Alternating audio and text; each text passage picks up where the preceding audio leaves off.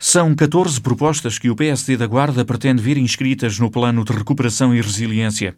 O documento seguiu para o grupo de trabalho, liderado por António Costa Silva, na reta final da discussão pública.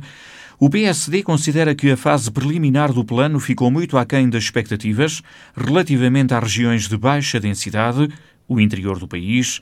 Os social-democratas dizem mesmo que é incompreensível que não exista qualquer referência à Guarda.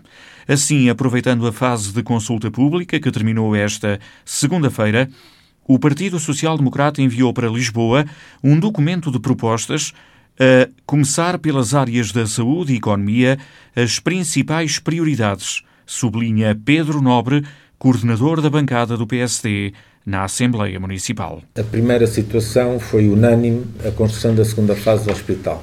Depois, eh, a situação do Porto Seco.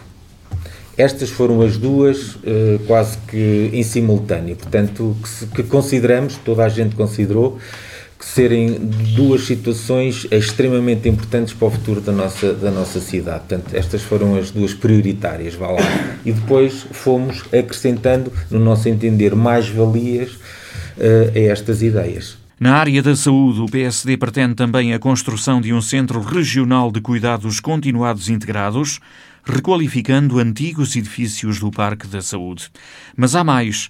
Nas áreas da indústria, economia e infraestruturas, para além do Porto Seco, o objetivo é que o plano contemple outros projetos. A ligação rodoferroviária à plataforma logística de iniciativa empresarial a construção do Centro Logístico Ibérico, aproveitar as jazidas de lítio existentes na nossa região, dando uma dupla resposta às estratégias europeias para as matérias-primas e para as baterias, uma fileira industrial e de inovação de processos e produtos completa, desenvolvendo um projeto transfronteiriço para a construção e reciclagem de baterias elétricas para automóveis unidade de fabrico de hidrogênio e células de combustível na Guarda. O PSD chama também a atenção para o setor da reabilitação urbana. A recuperação de habitações do centro histórico da Guarda para aumentar a oferta de alojamento para estudantes. Programa local de nova habitação a preços controlados Apoio à regeneração dos edifícios com mais de 30 anos ou com evidência de degradação via Instituto de Habitação de Reabilitação Urbana às zonas rurais dos Conselhos do Interior. O ensino superior também deve ser uma prioridade. Criação de uma escola pós-graduação de forma a desenvolver as seguintes áreas: indústria automóvel, investigação e competência das energias limpas, investigação e inovação da indústria agroalimentar intervenção social na educação e saúde, educação de adultos. As outras propostas têm a ver com os setores da justiça, agricultura e floresta. Intervenção do ordenamento da floresta ao redor das aldeias, construção de um regadio para a zona norte do Conselho da Guarda, criação do Tribunal Administrativo e Fiscal na Guarda. Sendo que o interior do país representa mais de metade do território nacional, é importante, de uma vez por todas,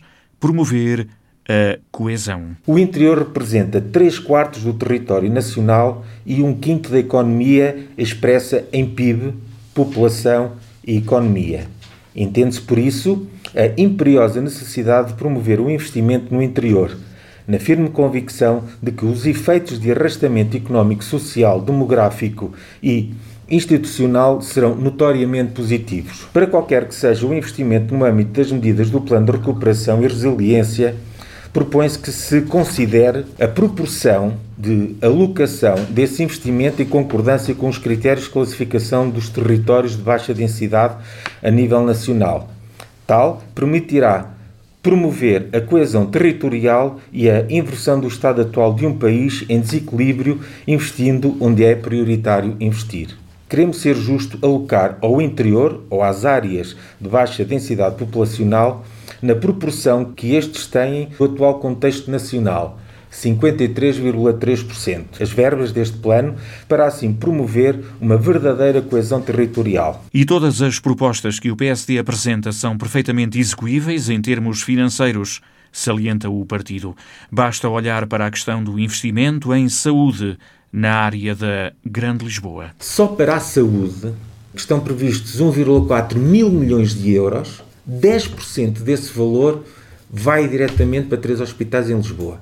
É evidente que eu não tenho nada contra nenhum hospital de Lisboa. Eu quero é que o nosso hospital finalmente consiga ter uh, condições para atrair mais gente para cá trabalhar e para conseguir dar melhor qualidade uh, aos utentes do, do, do, nosso hospital. Portanto, uh, se 10% vai para três hospitais de Lisboa, acho que é muito legítimo que nós peçamos uh, alguma coisa para o nosso hospital também. Portanto, todas estas medidas são são perfeitamente encaixáveis em cada componente que foi aqui referida. O documento que seguiu para o grupo de trabalho que tem em mãos o Plano de Recuperação Económica foi elaborado por todas as estruturas locais do PSD da Guarda. É um, uma proposta desenvolvida em coordenação com o seu Presidente da Câmara, com a Senhora Presidente da Assembleia Municipal, com o Senhor Presidente da Comissão Política de Secção do PSD da Guarda, com a coordenação do grupo parlamentar do PSD na Assembleia Municipal da Guarda,